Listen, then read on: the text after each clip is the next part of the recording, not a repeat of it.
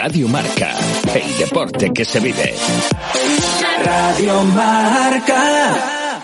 Radio Marca Valladolid, 101.5 FM, app y radiomarcavalladolid.com. En un lugar de la panza, con David Villorejo y María Ángeles Paniagua.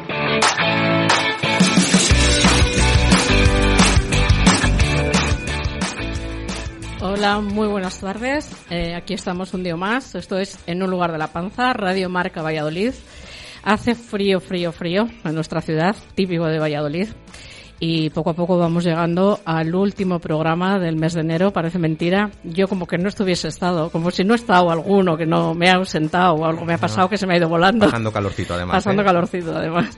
Eh, bueno, no quiero empezar el programa sin mandar un, un saludo a la familia de, de Paloma Pinedo, a su hija India. Un abrazo muy fuerte. Les acompañamos en este, en este momento de tremendo dolor y no quiero tampoco dejar de mandar un, un abrazo a Alfonso Jiménez, eh, director de, de Cascajares, que esta noche hemos tenido la tristísima noticia de que eh, está ardiendo su nave, que está ardiendo su, su empresa y su trabajo. Pues sí, un, abrazo enorme a toda la familia Cascajares y, bueno, ya han mm, sacado notas de prensa eh, relativas a que van a seguir para adelante, que van a reconstruir la fábrica y estaremos encantados de tenerles aquí cuando, cuando todo empiece a, a rodar de nuevo. Desde aquí les mandamos la invitación y, y aquí estamos a, a, su disposición. Tenía preparado, David, una caja de fuegos artificiales, pero no me he atrevido a tirarla porque llevo, creo que, dos años o mm, temporada y media detrás de una de las invitadas que, que está en esta mesa. se, se, se, ríe, se ríe. Sí. Cuéntame, cuéntame quién tenemos hoy. Pues te cuento, hoy contamos con, con restaurante, con, con, vino, mejor dicho, vinos en plural, y con esa invitada eh, que viene en representación de, de esa empresa de, de, langostinos de Venida del Campo, Noray, que ha salido a relucir no pocas veces en este programa y por fin hemos podido cuadrar agendas y nos visita hoy Yolanda Patiño. Buenas tardes. Hola, hola a todos, muchísimas gracias y siento mucho que hayamos tenido tanto tiempo para coordinar la logística, pero estamos muy contentos de estar aquí. Lo, lo importante es que estás aquí. Exacto. Más vale tarde que nunca, ¿verdad? Exacto. Eh, vamos con el restaurante porque si en varias ocasiones hemos mencionado a, a, Noray, no han sido pocas los últimos meses cuando, en las que ha salido a, a, relucir este nuevo proyecto de Verasategui en, en Illera eh, y tenemos hoy con nosotros al jefe de cocina, Nauset Betancor. Buenas tardes. Buenas tardes a todos, ¿qué tal? Y eh, decía que tenemos eh, vinos en plural porque hoy contamos con, eh, con Pablo Nieto eh, en representación de Jóvenes por el Vino, quien nos va a hablar de ese evento que va a tener lugar dentro de, de apenas dos semanas en la cúpula del milenio y bueno, y de todo lo que rodea al vino y a esta asociación. Buenas tardes, Pablo. Buenas tardes, chicos, ¿qué tal? Pues bienvenidos y comenzamos. Empieza a quererte,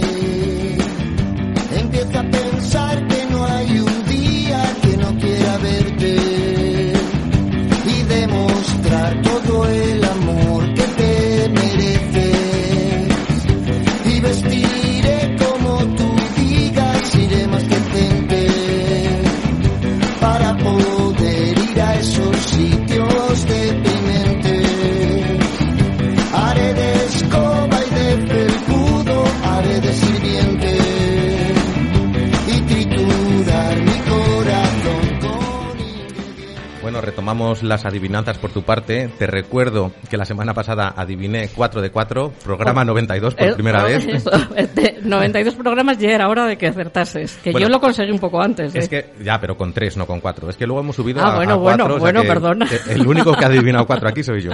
Así que a ver qué tal se te da hoy la cosa. Mira, yo tengo claro que, a- a que les Meyer. pagas. Tengo claro que les pagas. Algo les haces porque Lo cuando. tienes me- difícil. A ver, me lo has puesto en WhatsApp, que lo tenía complicado esta Sí. semana. Bueno, yo casi casi lo he hecho a ciegas, pero eh, se lo voy a adjudicar a Pablo. No, primer fallo de, la tarde-noche.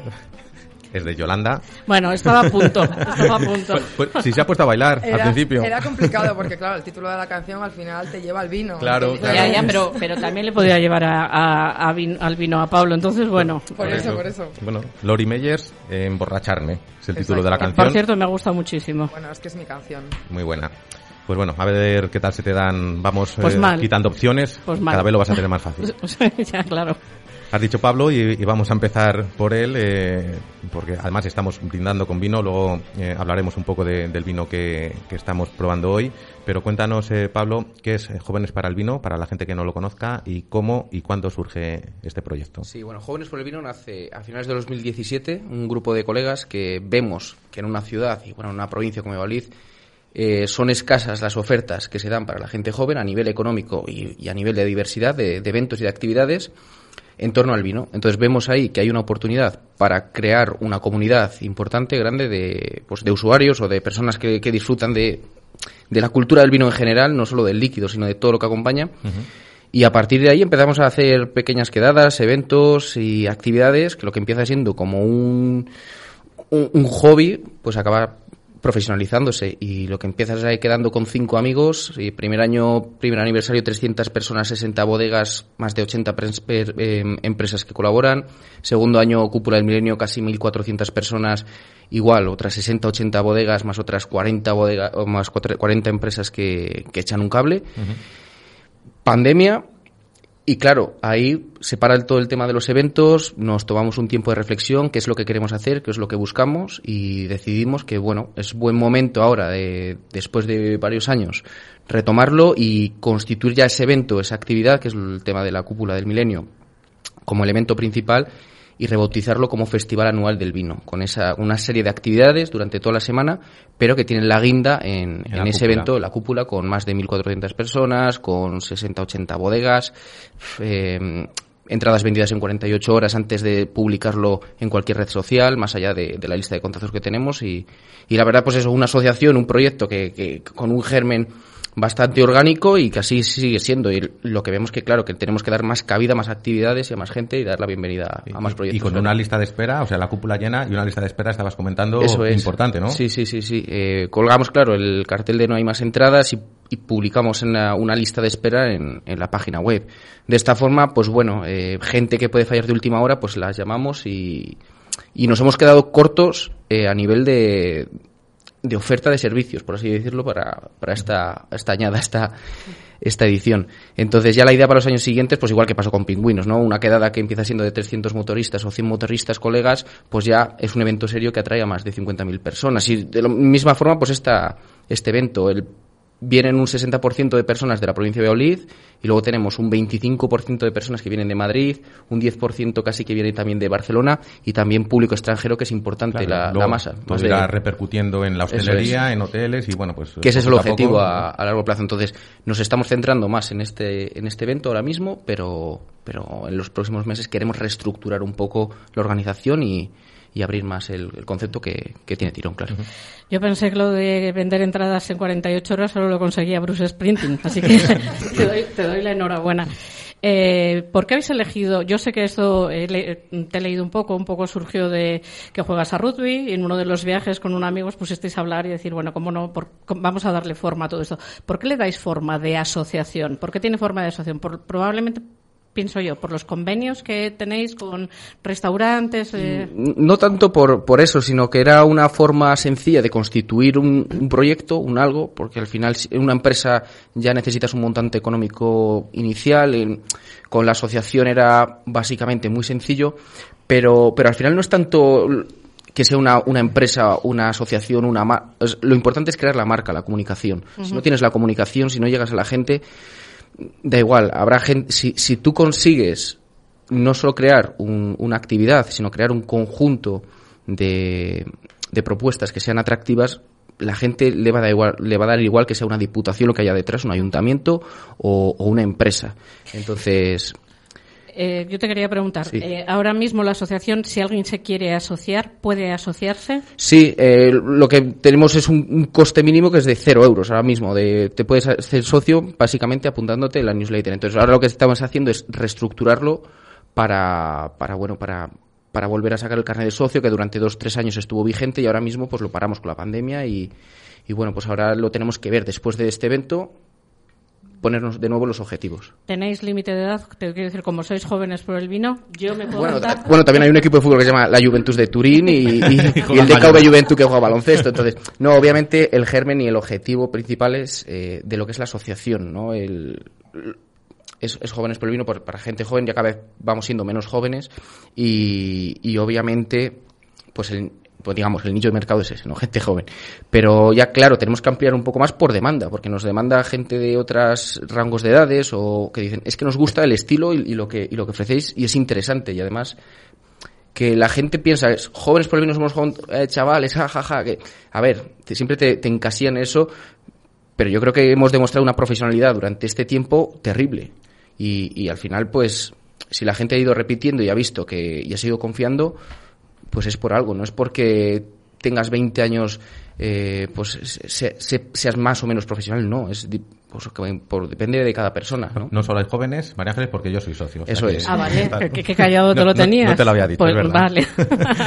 Yolanda, eh, lo mismo para, para ti que le hemos preguntado a, a Pablo. ¿Cómo y cuándo surge la idea de montar, en, nada menos que en Medina del Campo, una, no sé si dice granja o piscifactoría de, de langostinos? Nosotros le llamamos granja. Granja. ¿Vale? Pero bueno, el proyecto se remonta ya por 2008. Es cuando se pone en marcha, se decide apostar por Medina del Campo como localización estratégica y la primera producción de langostinos arranca en 2012. Y es importante que nos gusta contar, ¿no? Que al final, los primeros 10 años del proyecto se destina casi todo el presupuesto a, a la parte de innovación y desarrollo, porque al final es un proyecto súper pionero. Somos, de hecho, la única granja de langostinos bajo techo Claro, del mundo. Eso te iba a preguntar, si había algún precedente de... Hay precedentes, no, no, no con el mismo modelo de producción que nosotros tenemos, pero sí podemos decir que somos la primera granja de langostinos bajo techo del mundo, por ejemplo, en obtener la certificación ASC, que es una certificación vinculada a la sostenibilidad y que hoy en día es la puerta de entrada para, para entrar en muchos eh, supermercados, retailers y en general en, en- en muchos establecimientos. Eh, ¿Cuál es el mayor obstáculo mm, de, por ejemplo, tenerla a orillas del mar respecto a tenerla en, en el interior, en Medina del Campo?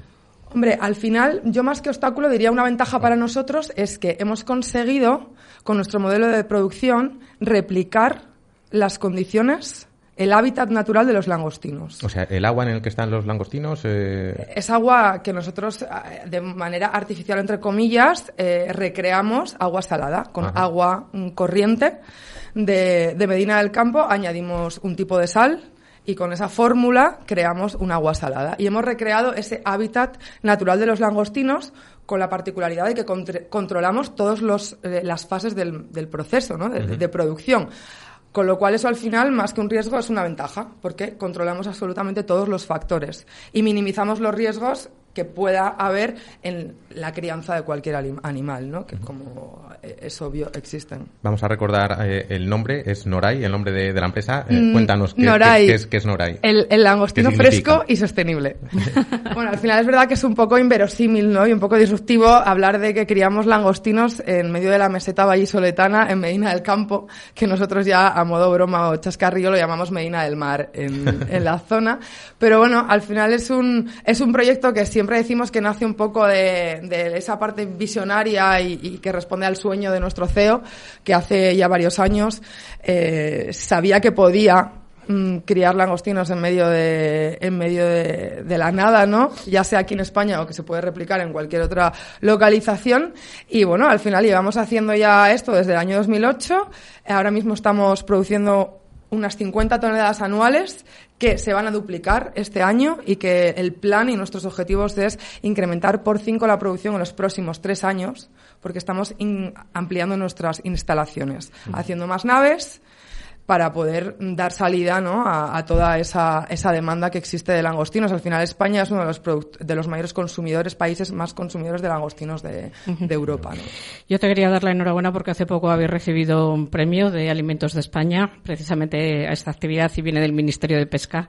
Eh, Muchísimas gracias. eh, est- eh, estabas diciendo que, la, que se creó en 2008, que durante los diez primeros años estuvisteis trabajando para sacarlo para adelante. ¿Cuánto- ¿Cómo es la cría de un langostino? ¿Cuánto tiempo hay que invertir desde eh, que ponen los huevos hasta que se pueden aprovechar esos langostinos? ¿Cuánto tiempo pasa? ¿Cómo se hace? Ahora mismo para el calibre más común o más comercial que nosotros comercializamos, que es lo que llamamos un 40-60, que son entre 40 y 60 piezas por kilo, que ronda una media de unos 20 gramos del langostino, hablamos de tres meses, lo cual es un ratio muy bueno, porque al final en tres meses, al final nosotros lo que tenemos en lo que nos hace también particulares, especiales o únicos, como lo queramos llamar, es que tenemos nuestro criadero propio. Tenemos a los mamas and papas, que llamamos de forma coloquial, que son los, los, los, los, reproductores, en nuestras propias instalaciones, con lo cual no dependemos de la importación al 100% de larvas y eso nos permite controlar todavía más eh, ese proceso de, de, reproducción del, del, langostino. Con lo cual, en tres meses, desde que echamos a los reproductores, eh, tenemos un langostino que está listo para llegar a los hogares y a los restaurantes. Bueno, en tres meses eh, se tarda menos que en hacer vino, Pablo. Va más por el lado de la cerveza, ¿verdad? Exacto. No sé, eh, vamos contigo. Eh, hemos, te hemos comentado que, que, no han sido pocas las veces que ha salido a relucir el nuevo proyecto de Perasategui en, aquí en Illera.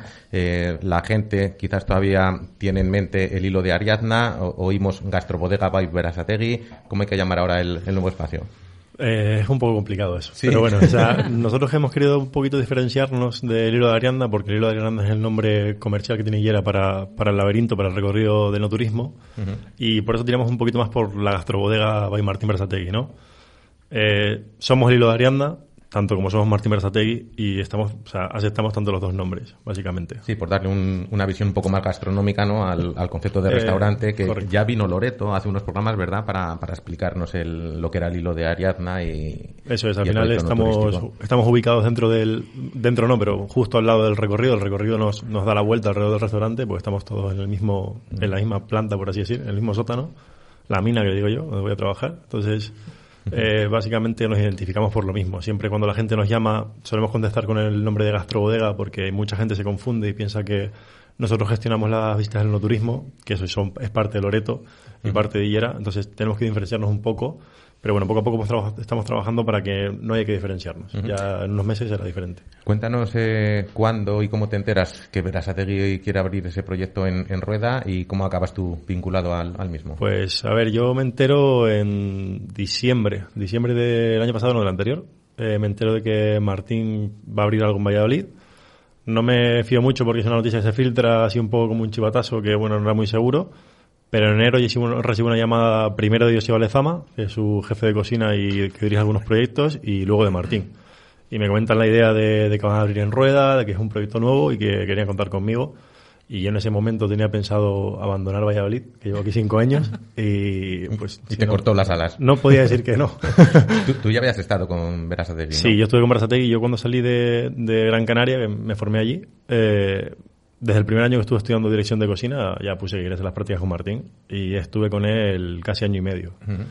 Trabajando con él, trabajando también con David y Jorge para hacer el programa de Robin Food, estuve allí bastante tiempo y ya después, el siguiente trabajo que tuve, me, me colocó Martín en él y siempre he seguido ligado a, a, Martín de una manera u otra, nunca he perdido el contacto, siempre he estado ligado y bueno, pues ha llegado el momento de volver a la familia y ya que estoy, encantado. Bueno, entre medias has eh, tenido um, profesión eh, hostelera aquí en Valladolid, o sea que no es sí, el primer restaurante es. de Valladolid con el que te vinculas, ¿no? Correcto, estuve dos años en Yantén al principio con Javier Simal y con Roberto Simal, cuando el jefe de cocina era Roberto Casares en aquel momento.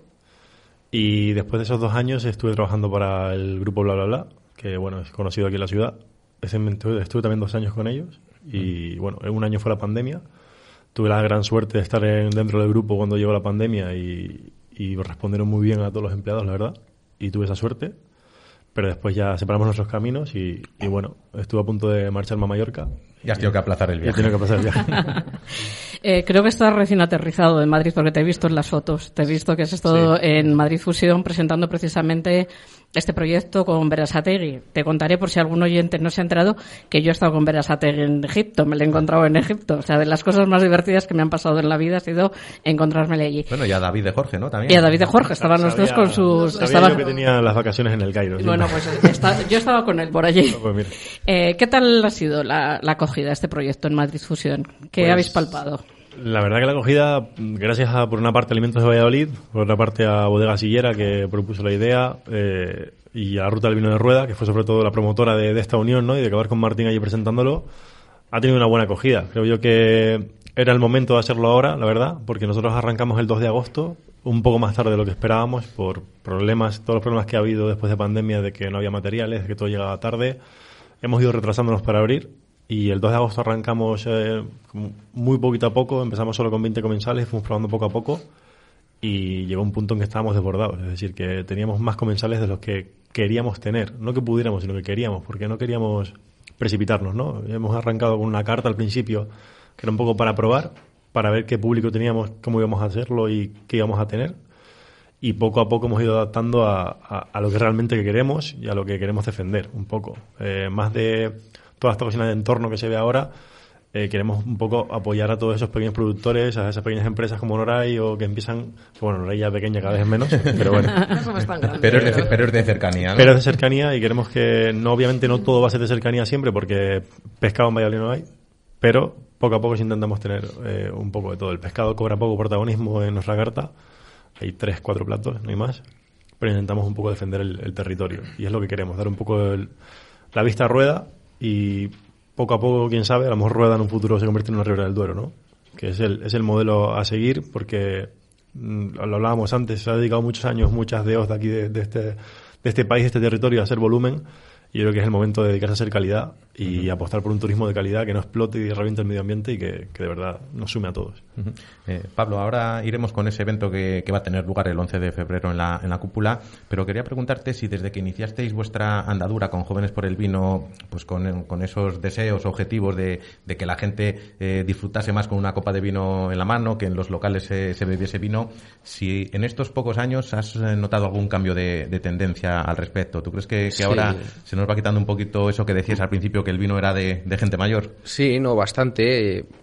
Yo mis primeras impresiones eran eso, 2017 veía que nadie subía una foto a Instagram con una copa de vino o visitando una bodega y he visto un cambio de tendencia bastante grande. Y a nivel local en Valladolid me sorprendió pues eso hace dos años, 2019-2020, una noche vieja, pues ver a chavales que en vez de estar tomándose Cuba Libres se están tomando una botella de vino blanco, ¿sabes? Entonces, cosas que a mí me parecían imposibles cuando creíamos jóvenes por el vino, que era que la gente chatease o que una cosa tan normal, que debería ser tan normal, eh, o tan normalizada, que sería un producto como es el vino, pues lo, pues luego lo empecé a ver. Y yo creo que sí que ha habido un, un, auge en estos años, por lo menos a nivel local. No te puedo hablar de, de otras regiones, otras comunidades. Yo, lo venía hablando con, con, Yolanda por el camino y, bueno, la percepción de, de Yolanda era también la, la misma, ¿verdad? Que, que, sí que se va viendo más vino en la gente joven. Exacto. Gracias a Dios. Yo es algo que también valoro mucho. Yo se lo contaba antes a David que yo empecé a beber vino relativamente tarde, como a los 26 o así. Fue cuando salí de España a vivir al extranjero.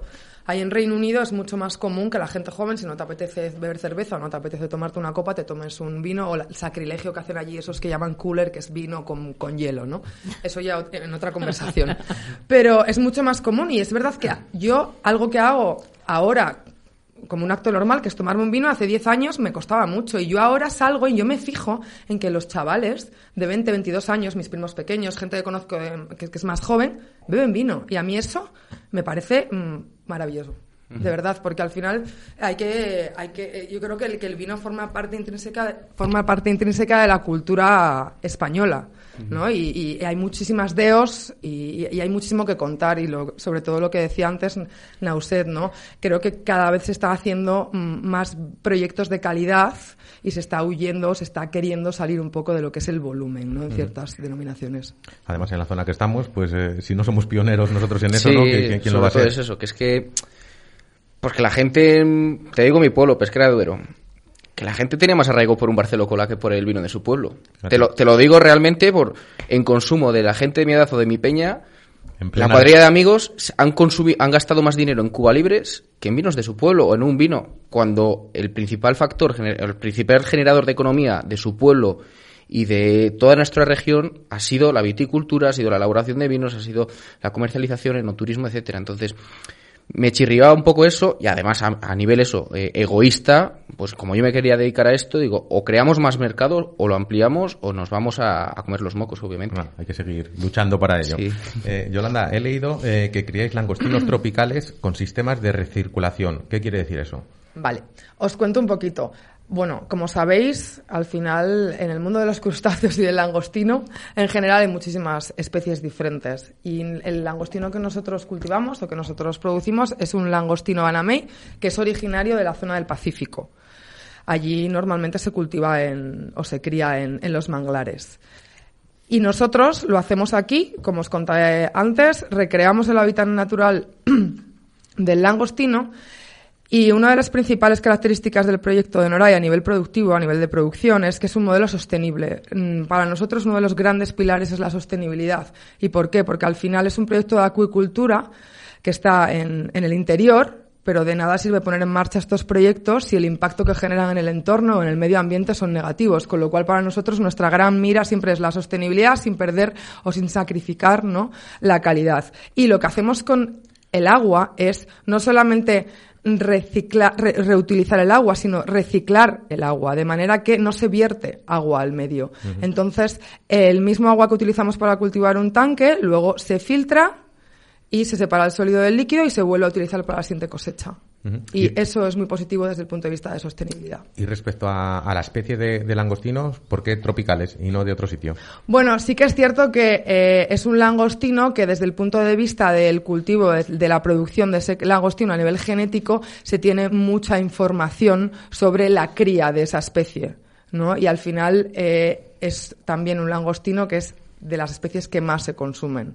Entonces, al final, juntando esas dos variables, eh, es la lógica te lleva a, producir ese tipo de langostino aquí en España. ¿Se podría decir que es un langostino mm, gourmet o entra dentro de los estándares de los langostinos que podemos ver en, las grandes superficies? Eh? Yo te diría, ¿Cómo lo definirías? Yo te diría que es un langostino, un langostino bastante especial y desde el punto de vista organoléptico es un langostino bastante gourmet, porque al final es un langostino que la textura no tiene nada que ver con un banamey convencional que podemos encontrar en, en los supermercados ¿no? en, o en las pescaderías, un langostino que no lleva sulfitos. Los sulfitos eh, no pasa nada, no hay que condenar a los sulfitos, se utilizan en muchos, en muchos otros sectores, como puede ser el, vino. Si quieres abrimos ese melón. No me, eh, no, me mires así. Pero sí que es cierto que nosotros abogamos por producir este langostino sin sulfitos, que ni es bueno, ni es malo ni es bueno. O sea, al final es un langostino que no lleva eh, este, este ingrediente y que eso hace que afecte a la textura del langostino. Por poneros un ejemplo, eh, la textura, que te lo, quizás Nausetos lo puede decir aquí, es mucho más crujiente porque la membrana que va por encima del músculo, al no llevar ningún sulfito, no se rompe. No se degrada y entonces cruje el langostino. Luego es un langostino que te lleva casi a lo dulce, porque es una especie que tampoco te recuerda ese sabor en paladar súper yodado, como puede ser un langostino de Sanlúcar o una gamba roja de, de, de, Denia. Es un langostino casi más adulzado y funciona muy bien para elaboraciones tipo ceviches, aguachiles, fusión, como marinado. Ahí el, el que sí ya se puede meter en cocina es náusea. Luego, luego, le vamos a preguntar Exacto, a, pero vamos a preguntar sí que es un langostino, un langostino especial, yo diría. Eh, yo que no soy experta en langostinos, eh, voy al mercado y a simple vista ¿cómo sé que es el, langostino bueno? ¿Cómo yo distingo el langostino bueno? me da igual que me contestéis cualquiera de los. Mm, ¿Cómo lo sé? Porque en Navidades se disparan los precios, nos venden unos langostinos espectaculares que no sabemos si realmente merecen ese precio, ¿no? ¿Cómo sé yo que merecen ese precio? Bueno, yo, yo hablando yo por, por lo que veo, eh, yo creo que ningún langostino que encuentras en grandes superficies en Navidades vale la pena. En una pescadería, ¿cómo sé que es el bueno? En una pescadería, eh, muchos te ponen como langostino fresco, que lo han descongelado el día antes en la parte de atrás de la, de la pescadería. Es muy complicado, date cuenta que aquí en Valladolid estamos muy adentro, que un langostino llegue fresco aquí es prácticamente imposible. Noray lo que hace es que lo sacrifica la mañana esa que te lo van a enviar, o 12 horas antes, porque enseguida se empieza a poner negra la cabeza, si no tiene sulfitos. Entonces, todo langostino que llegue fresco aquí va a estar bañado en sulfitos o en cantidades de hielo ingentes y no va a ser un langostino aquí en Valladolid que pueda ser esa... De las cabezas negras huimos. Eh, sí, siempre. Huimos. You know I love that violence that you get around here, that kind of ready, steady violence. That violent, how do you do? And the lie when it's daddy white sleep in a phone booth. He's just very, very tired of having that same old boring conversation. Just like me, just like you, man is on a nod, yeah, what you gonna do about it?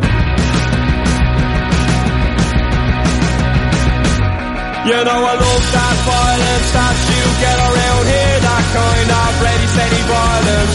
That violent, how do you do? The lie when it's steady white, sleep in a phone booth. Very, very tired of having that same old boring conversation. Just like me. Just Me está gustando la canción. Se está riendo Sara de mí. Sí, pues, Pues, y- intuye mira- que vas a fallar, pero No, eh, yo voy a pues apostar claro por ti, venga. Claro que voy a fallar porque te la iba a adjudicar a ti. Ah, pues has vuelto a fallar, Pues, efectivamente.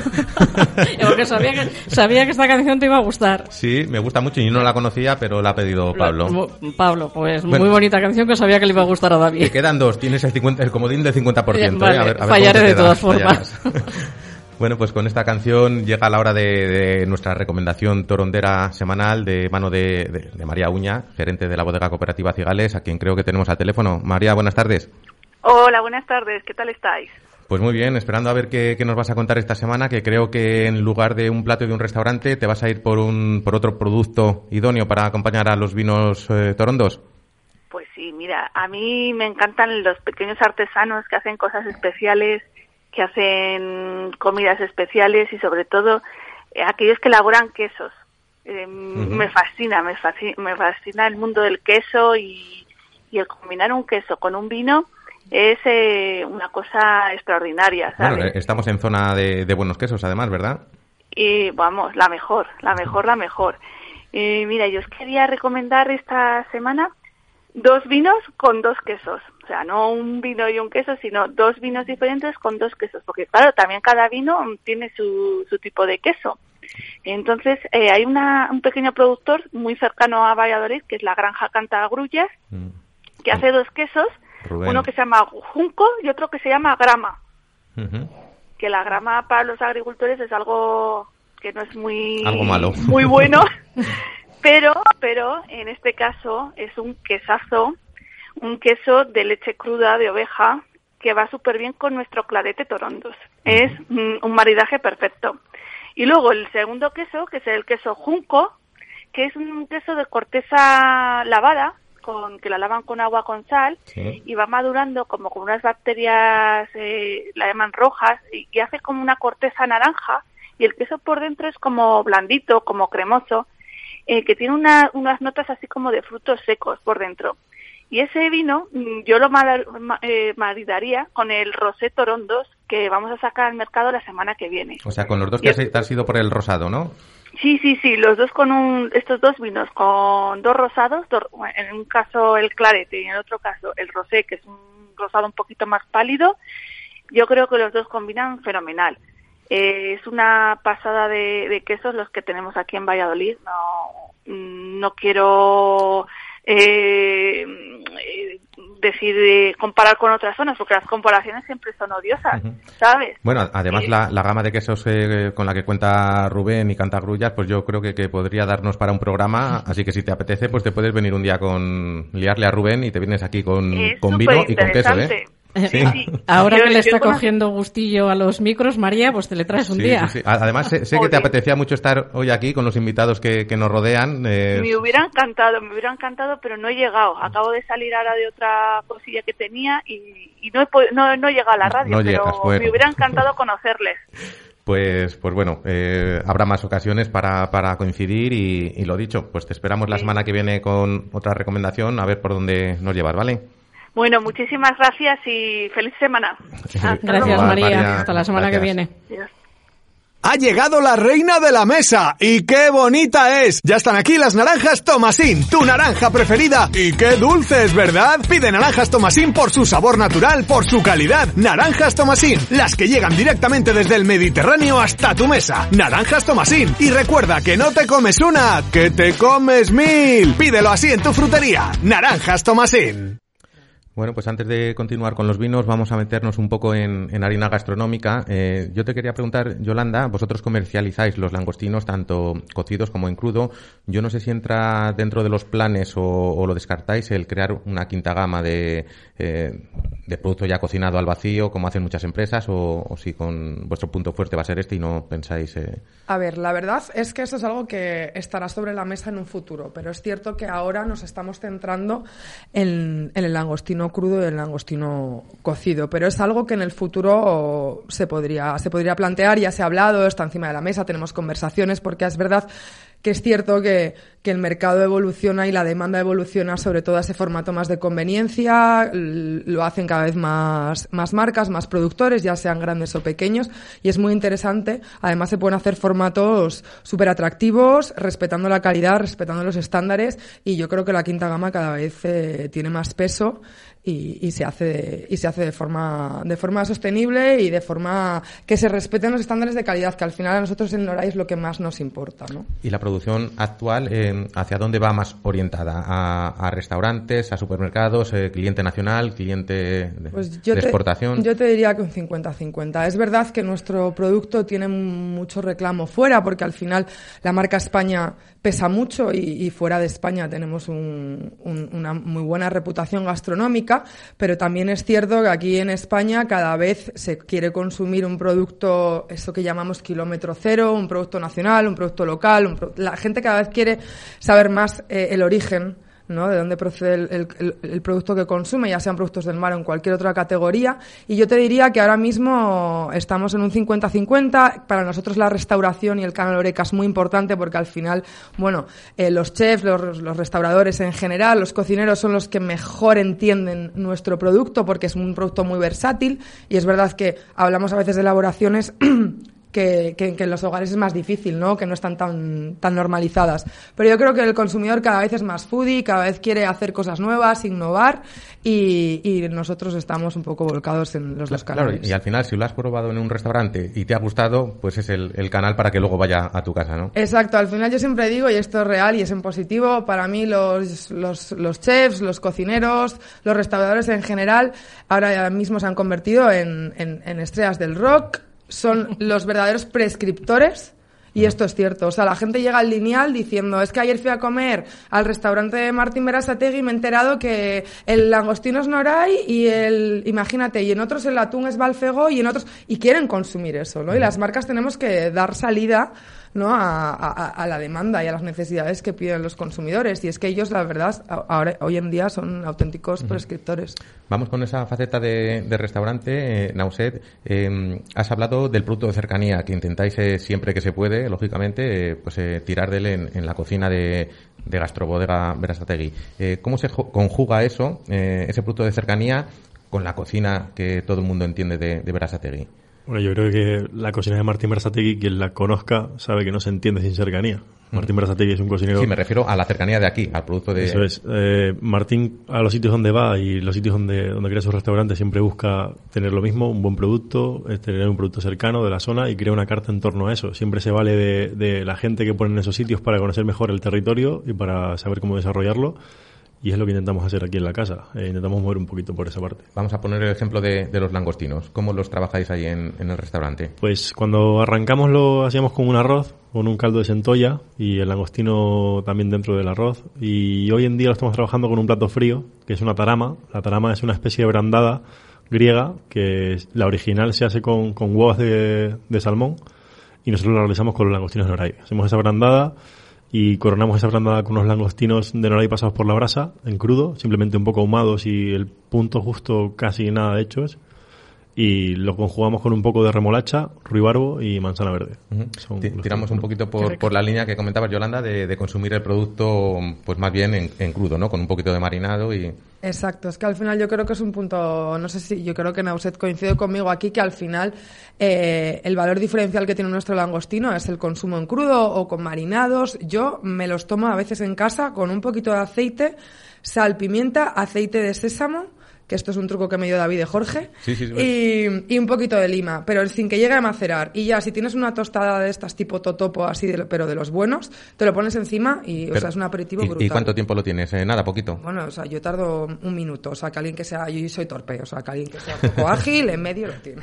¿Tú te acuerdas cuando hacíamos el programa por la mañana y, y llegábamos con un hambre? Pues ahora está, lo hacemos por la tarde y un es poco que parecido. A las 7 de la tarde ya empieza a entrar ya. un poco de gusa, sobre todo cuando nos explican estos platos. Sí. Yo le pedí el otro día a Nauset que eh, lógicamente, la cocina que estás comentando no está al alcance de todos en su casa, que si nos podrías decir una receta eh, con langostino mm, asequible, que Pues- podamos hacer un poquito todos en nuestra casa, me la dijiste, si quieres, eh, Sí, eh, para que tomemos nota y la podamos replicar, pues, Bueno, pues a mí me parece muy sencilla. Tiene ingredientes, pero es muy sencilla de Yo hacer. creo que es una receta muy muy sencilla porque la hizo mi novia en casa. No, en casa, en casa, Te- a ver. te va a dar un abrazo en cuanto Sí, sí. vaya a la Le casa. vamos a dar- mandar un abrazo. No, a ver, eh, en casa siempre suelo cocinar yo. Me gusta muchísimo cocinar en casa. O sea, yo estoy todo el día trabajando cocinando, pero es que llego casi tengo que cocinar porque es que me gusta, es mi vicio. Y sí es verdad que ella es la maestra de las tortillas de patata. Ya eso me gana por goleada. Ahí yo no le puedo discutir el puesto. Pero bueno, esto fue, esta receta que he traído hoy es una receta de Martín Berasategui, de un libro que ha sacado muy hace poquito, que lo hace con gambas. Y yo lo he adaptado pues un poquito a, a los langostinos de Noray, que lo hicimos una vez en casa. Es básicamente un perrito de gambas. Hacemos una, una salsa rosa o salsa cóctel tradicional, que le ponemos un Per- poquito de... Perdona un momento que vamos a decir a los oyentes que por favor mm, cojan lapicero y papel porque vamos a dar ingredientes y todo. Además, ¿eh? luego lo sacaremos en los cachitos. Luego lo- es- irán los cachitos, pero por si alguien ahora mismo lo quiere coger ya para, para cenar, pues venga. Nada, son, son cosas que, bueno, algunas no se pueden tener en casa. Un friki como yo seguro que las tiene todas, pero porque tengo muchas cosas en casa, también me llevo bronca de cuán tanto bote y tanta salsa, pero bueno. Con lo fácil que es una tortilla de patata, Eso ¿verdad? es, que son tres eso cosas. es. pues nada, tres cucharadas de queso fresco, 150 mililitros de mayonesa, que básicamente son como cuatro cucharadas de mayonesa, una rama de apio bien, bien picadita, muy pequeñita, una cucharadita de café de ketchup, un poquito de salsa inglesa, salsa Perrins, Perrins. Worcestershire, esa salsa que nadie pronuncia bien, eh, un poquito de estragón, si no se encuentra estragón se puede sustituir por, por eneldo, algo que sea anisado, que dé un toque un poquito anisado, una gotita de brandy, tabasco, también igual cantidad, un limón, una pizca de miel, langostinos noray, cocidos o crudos, como se quiera. Eh, yo sinceramente los prefiero crudos y simplemente si queréis, por una sartén que la acaricie, que pasen simplemente a temperarlos un poquito, porque lo que decía Yolanda, en crudo son una auténtica pasada. Un poquito de cebollino picado, cuatro panecillos de perrito y un poco de mantequilla. Aquí la clave es mezclar esa salsa rosa, introducir los langostinos dentro, mezclar bien y los panecillos tostarlo con mantequilla por las partes planas del panecillo, rellenarlo y, ya sea, está. Es un perrito, parecen muchos ingredientes, pero la elaboración es juntarlo todo La y hacer un elaboración es vamos. mezclar todo, tostar el perrito y, y comértelo. O sea, puede ser prácticamente una comida de resaca. O sea, es llegar a casa, no sabes qué comer y te tienes que comer eso. Tomamos nota para el 12 Ah. de, febrero, ¿no? De, No sé. de lo de la cúpula, nos hacemos unos perritos. Oye, pueden, a la entrada pueden ir dando, ir dando unas tarjetas para el día siguiente el la siguiente, resaca, la- que lo dejen preparado para el día siguiente solo tenerlo Eso es. que preparar. Eh, cuando yo era cría hace muchos años, el langostino únicamente se preparaba, eh, yo recuerdo a mi madre poner las perolas el día de Nochebuena, venga langostinos con dos rodajas de limón, con eh, laurel, sal y, y ya está. Eh, y luego le, le poníamos mayonesa. Eh, per- ¿Le estropeábamos del todo con la mayonesa? No tiene por qué. Yo, mira, eh, yo en las navidades siempre, en casa siempre saco de langostinos también, obviamente. Yo me chirria, o sea, me lo alejan porque si no me zampo la bandeja entera y no lo dejo a nadie. Y creo que podremos ir de gota por ello. No ninguno. A mí que me den langostinos y jamón y vino. Ya, con eso vivo. Con eso Claro. Y siempre en casa, mi madre siempre hacía salsa rosa. Siempre, yo creo que tuvo- tenía un poco de gourmet mi madre, siempre ha sido una cocinera espectacular, tanto como mi abuela. Pero trabajó algún tiempo como cocinera en un bar, que en una cafetería tuve medias con mi padre en su momento, y siempre hacía salsa rosa. Yo le cogí la costumbre, y aquí todas las navidades he introducido la costumbre en casa de mis suegros, tengo esa culpa. Y estas navidades no he dicho nada y me han pedido que lo hiciera. Así que ya creo O que... sea, que lo has asentado ya. Eso es. Y luego era eh, como el plato estrella en las bodas. Aquello era en las bodas, eh, no había langostinos. El era cóctel co- de o- langostinos, y luego el aguacate partido a la mitad. Y yo creo que hubo un tiempo, no sé si estaréis de acuerdo, que como que el langostino estaba un poco, como que la gente estaba un poco cansada del langostino, que no, que ya la gente se cansó. Yo creo que tampoco se ha encontrado un langostino de calidad, ¿no? O sea, se nota muchísimo cuando lo pelas, ¿no? Si tú pelas un langostino crudo de estos supermercados que hablábamos antes, te empiezan a picar las manos, eh, es raro el sabor de la cabeza, no puedes chuparla porque te dicen que si tiene plomos, que si... Ay, eso te que iba a si- preguntar que yo. si ¿Se, seguro se que... aconseja chupar la cabeza o, o no? Yo de los de langostinos Noray, eh, sí. O sea, O puedes sea, hacerlo tranquilamente porque no hay antibióticos, no hay basura, no hay nada, son súper limpios, tienen además certificado sushi, que eso es que se pueden comer completamente en crudo. Sin embargo, cuando te vas a langostinos de, de supermercado lineal, eh, son langostinos que se pescan en alta mar, se meten en barcos enormes, se le ponen sulfitos, que no es nada malo, es un conservante. Pero te pica las manos y afecta la calidad del langostino. O sea, no sabe igual. Y es para lo que decíamos antes, para evitar que las cosas se pongan negras. Y no es lo mismo, no llega a la misma calidad, los sabores cambian, hay amargores que no tienen que estar en un langostino, el langostino tiene que ser ese dulzor, ese salinidad, ese iodado de un langostino Sanlúcar o ese dulzor de un langostino Banamey y no se encuentran en esos langostinos Eh, del lineal. Cuando decís que no tienen antibióticos, eh, ¿a qué os referís? Bueno, A, a los sulfitos no, ¿no? Sul- sí, o sea, sí. No, no tienen sulfitos ni antibióticos. Es cierto que los antibióticos aquí en España, en particular, eh, no están, No, no, no son están autorizados a usarse. En otros países eh, Sí. se usan. Pero aquí en España y para vender en España, de hecho, no, no, no puedes eh, añadir eh, antibióticos. Pero lo que dice Nauset, al final el, sabor, y hay gente incluso que dice, es que no me sabe tanto. Claro, es que tú estás acostumbrado, no estás viciado, porque estás acostumbrado a esos langostinos que encuentras en todos los supermercados, que ojo, están buenos, están muy buenos. Igual a veces pruebas el nuestro cocido, que el, el cocido nuestro, la verdad es que nuestras recetas salen impecables, y, y dicen, claro, me falta ese punch a veces que dicen, ¿no? Pero no es que te falte, es que estás acostumbrado a ese, Claro, el a ese el sabor paladar le tenemos más hecho- artificial. Te falta lo malo. Pablo, estamos hablando de langostinos, no sabemos si a ti te gustan o no te gustan los langostinos. Ahora Sí, dinos hombre, que no. Langostinos dos salsas clásicos. ¿Y ¿Les, les has probado los de Medina?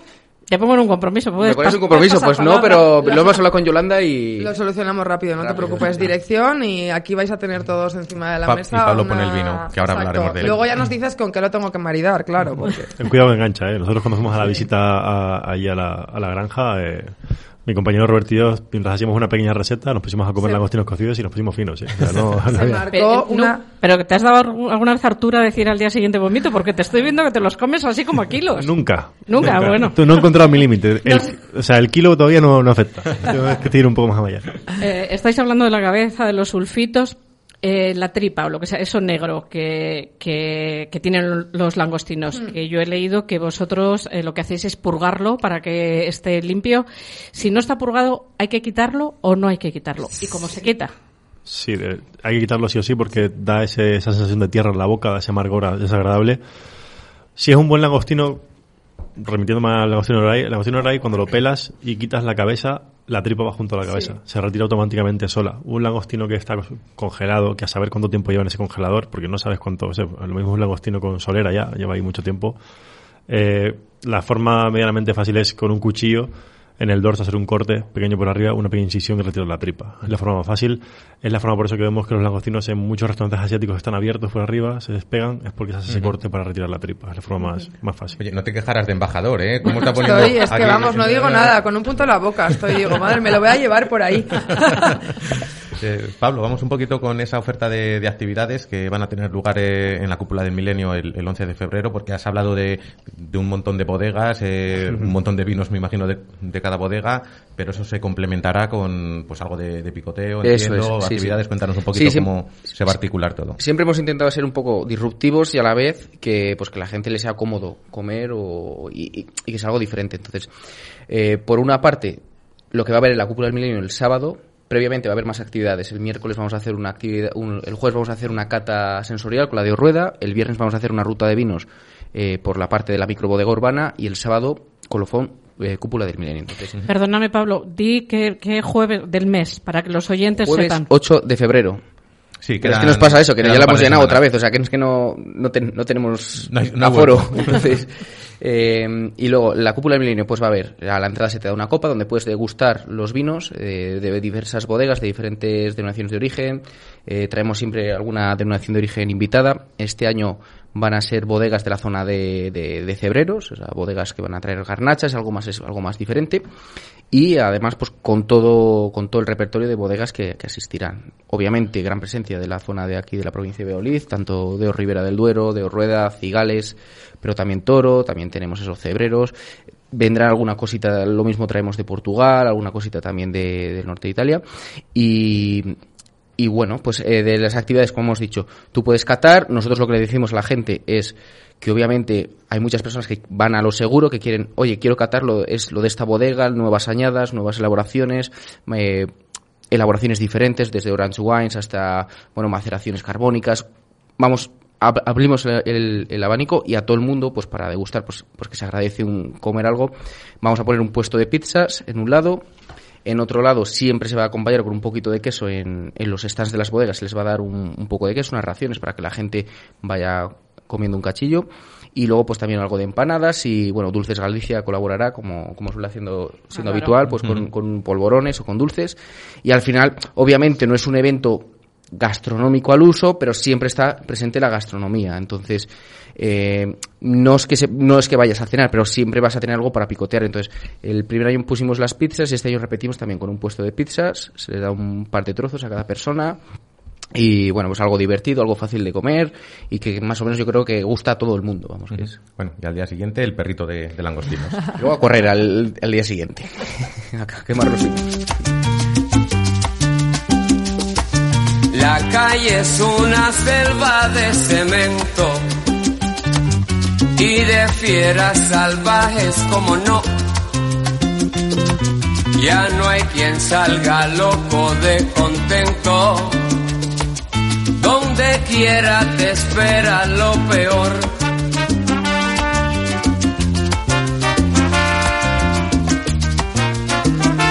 Donde quiera te espera lo peor. Juanito Alimaña, con mucha maña llega al mostrador. Bueno, por las señas que, que has hecho, la vas a hacer. La- lo voy a hacer, hombre. Mm, eh, a ver, no es, que- no es porque supiese que era de él, es porque sabía que tú ya no era. Pues no, pero me ha gustado. Bueno, pero... no- Eh, ¿De dónde son? ¿Son de. Canarias? No, esto es Héctor Lavoe. Esto es un cantante latinoamericano, es salsa clásica y me encanta. A cualquier hora Héctor Lavoe es bastante bueno. Por las No- mañanas... No te 20 veía yo a ti con salsa. Bueno, pues ya sabes cuál es la mía. Vas a acertar la mitad de ellas. Bueno, por la mitad no está mal. Eh, hace un par de semanas, antes hablábamos que, que qué buen embajador está siendo Nauset para, para Noray, pero hace un par de semanas, eh, lo ha comentado María Ángeles, ha coincidido en Egipto con, con y David de Jorge, quien además es también embajador de la marca, ¿no? Os habéis rodeado bien. Exacto, y además eso también es en parte gracias a Nauset. Al final Nauset se puso en contacto con nosotros y yo con él en paralelo, porque al final me enteré también ¿no? de que Martín Berasategui iba a hablar, iba a abrir, perdón, un proyecto en, Rueda y para nosotros tenía también todo el sentido del mundo, ¿no? Que, que pudiéramos introducirnos allí como, como la, langostino de Medina, de Medina del, del mar o del campo, ¿no? Y, y bueno, nos puso en contacto al final con, con David de Jorge y con Martín y bueno, nos reunimos con David de Jorge y la verdad es que fue, para nosotros al menos fue un flechazo a primera vista. Es una pasada trabajar con David. La verdad es que te lo hace todo facilísimo y luego tiene esa facilidad no solamente de palabra y de comunicación, sino de, engancharte, ¿no? Y el otro día además estuvimos el lunes en Madrid Fusión con él y justo le pararon dos cocineros, que a uno de ellos lo conozco y es amigo, eh, se llama Fer y, y tiene dos restaurantes en Marbella, y que le pararon y le dijeron, yo soy cocinero por tu culpa.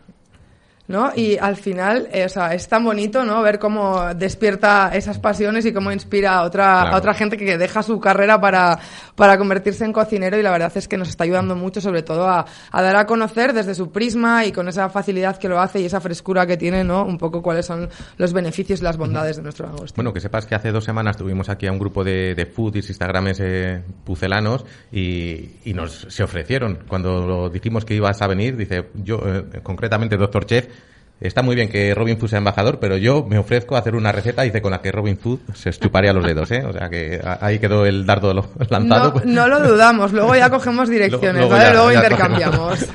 No sé, eh, ¿cómo es la manera de trabajar en un restaurante eh, que está bajo la línea de, de Berasategui? Te quiero decir, tú eres eh, jefe de cocina, ¿qué margen de libertad tienes? ¿Cómo se hacen los cambios de, de carta? Bueno, la verdad que Martín por esa parte eh, siempre confía en, su, en la gente que pone al cargo, ¿no? O sea, tiene la mano muy abierta. Al final, eh, yo como, tanto yo como otra gente que ha estado y que dirige restaurantes para Martín, hemos pasado por la casa madre, sabemos lo que es la cocina de Martín, qué es lo que se hace, cómo se hace y poca falta nos hace que nos digan qué tenemos que hacer cómo hacer para, para no llegar a, a- a ese nivel, ¿no? Es complicado estar en ese nivel porque Martín es, es quien es, hace la cocina que hace, pero siempre ha sido una persona humilde, sigue siendo la misma persona que tenía el restaurante en el Don Alejandro, sigue siendo la misma persona cercana, que te llama para cualquier cosa, que te escucha no solo para hablar de cocina, sino para un problema personal.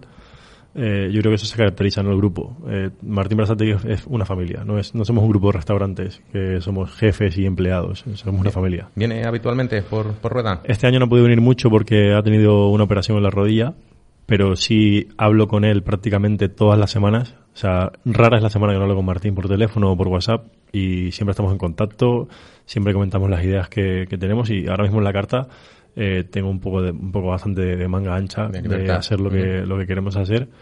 Siempre que cumpla, al final el requisito es muy sencillo que esté rico, que represente la cocina de, nuestra casa y que represente la cocina del entorno. No es nada más. Eh, nos has contado tu trayectoria ya en, otros locales de Valladolid. Eh, todos sabemos la trayectoria que tiene Valladolid también en lo que se refiere a concursos de pinchos, el provincial, el nacional. No sé si, si te gustaría o si entra dentro de los planes el poder participar en, este tipo de, concursos. La verdad que no, no me gustaría porque... no, a ver, he, participado alguna vez en el provincial, obligado prácticamente, porque no, no me identifico con... Me parece muy bien ese tipo de cocina, eh, creo que Valladolid tiene un potencial gastronómico mucho más grande que una tapa o que un pincho. O sea, creo que hay mucha gente joven que no se le está dando la imagen que tiene que tener, no se le está dando el bombo que se tiene que tener y no se le está sacando la luz y seguimos empeñados y emperrados en eso del pincho y la tapa, que me parece muy bien. Es una forma muy bien de vender. ahí está la parte de San Sebastián, que está siempre llena de turistas para comer pinchos pero la gente que de verdad va a San Sebastián no va a comer pinchos. ¿Pero crees que, quizás resta al otro formato? Mm, eh, yo creo que sí resta un poco porque si alguien puede tomarse cuatro vinos y un cacho de jamón encima de un trozo de pan de ayer por dos euros, no va a pagar 20 o 30 o 40 o 50 o 60 por ir a comer a un buen sitio. Al final limita un poco la oferta. Es bueno para dar visibilidad a la ciudad, es bueno porque atrae gente, pero volvemos a lo de antes. Ese modelo de turismo en San Sebastián se ha visto que es un modelo de turismo de volumen y no de calidad.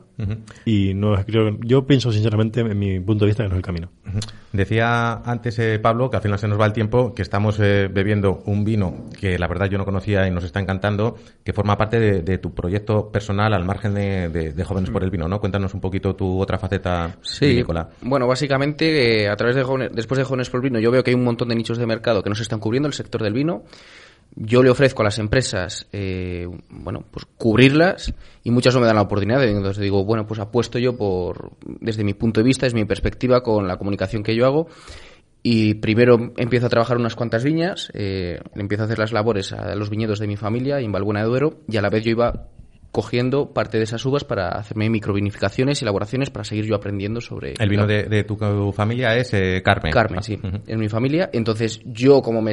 No es que me separé, es que simplemente me hice mi mis proyectos paralelos porque tenía otra filosofía en torno a la comunicación del vino y hacerlo. Entonces yo he seguido ayudando y echando una mano en la bodega, eh, sigo, sigo activo, echándoles una mano cuando se necesita, pero a la vez yo voy sacando mis propios proyectos.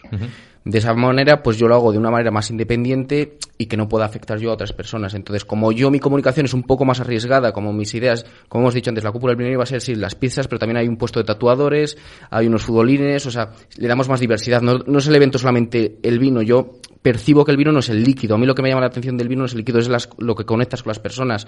Eh, las ideas que se pueden proyectar, todas, todas las iniciativas que se pueden crear. Entonces, a partir de ahí creo la Lagarete. La Lagarete es una agencia. Tenemos la parte de viticultura, donde tenemos nuestra cuadrilla de, viticultura y hacemos tareas. La poda verde, poda de invierno, vendimias. Luego sacamos nuestras marcas. En este caso, eh, Chico Rigo es la, de la primera elaboración que he sacado del mercado, que voy a sacar. Eh, pues eso, tiene uno de los viñedos de Balbuena de Duero, 900 metros de altitud, microvinificación, 444 botellas. Entonces, y como tampoco me quería meter en ese, en el mundo del vino donde hay stock de producción, digo, bueno, pues a mí que vengan a mí los clientes. Yo no quiero ir, eh, yo lo que quiero es seleccionar al cliente, no que me seleccionen a mí. ¿Entiendes? Entonces, bajo esa, esa, estrategia, esa estrategia, que es la que llevamos al principio con Jóvenes por el Vino, pues la ha ido desplegando en, en las diversas actividades. Entonces, yo te voy a decir que eh, estamos bebiendo la, la número 8, nos la hemos bebido ya de esas 444, está muy bueno, eh, te esperamos cuando quieras. y, nada, nos queda poquito programa, la última canción ya la vamos a dejar, la mía, para finalizar. Vale. Eh, porque, bueno, solemos acabar el programa pidiéndoos una recomendación o que nos contéis el último restaurante en el que hayáis estado, que en el que hayáis disfrutado. En el caso de Yolanda la voy a dejar incluso irse por, por su tierra, por Asturias, que hemos estado hablando antes antes un poquito de ello. Eh, decinos un restaurante que habitual en, en vuestro ocio gastronómico. Yo, el último restaurante que he ido en el que más he disfrutado, tengo que decir que fue en el Puente de Diciembre, el restaurante de Martín Berasategui Ay, en La es- Sarte. es que no te hemos Es dicho no- que no que vale, no vale hablar de los que están en la mesa. No vale de la Vale, mesa. pues entonces otro. te diría, eh, voy a irme a mi tierra y vamos a, y voy a decir el que estuvimos comentando antes, que es la Huertona, La en Huertona. Ribadesella. Es un imprescindible en la ruta gastronómica asturiana, por favor. Imprescindible. Nauset, dinos Yo me voy a quedar en la ciudad y me voy a ir con un sitio con un mexicano, o una barrera taquería. Eh, voy muchísimo, es mi hermano Alejandro, no es por eso, es que cocina muy bien y él no se lo cree, pero es que cocina muy un bien. tío encantador que hemos tenido aquí Es, en- es en amigo, amigo del programa y, y la verdad es que es una maravilla. Y acabamos contigo, Pablo. Cuéntanos. Bar Juanón, en Ruesga, al lado de Cervera de Pisuerga, carne a la piedra, es un básico, es ABC, o sea, no tiene una, una carta amplísima de, de productos, pero es un ABC, todo lo bordan, trato exquisito, precios ajustadísimos del vino, eh, espectacular para pasar un día, para hacer una ruta Pues mira, de me, me- senderismo. me preguntaban el otro día concretamente Bea Gastro eh, por un sitio po- para, para comer por esa zona y no supe decir. Bar Juanón, Ruesga, Juanón. increíble. Pues con esto hemos terminado con la música del final y bueno, pues os agradecemos muchísimo este ratito. Muchísimas, muchísimas gracias. Eh, a ti te veo la semana que viene. Todavía no vamos a adelantar nada del programa porque está ahí en el aire.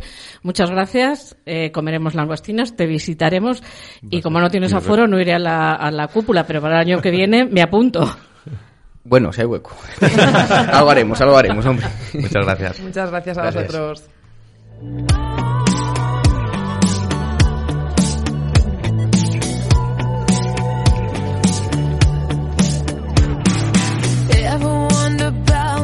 He's doing?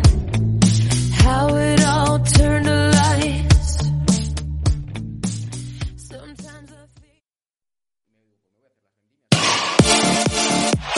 Radio Marca, el deporte que se vive. Radio Marca. Con De Marcos, Geray Vivian, junto con Yuri Berchichi en la línea de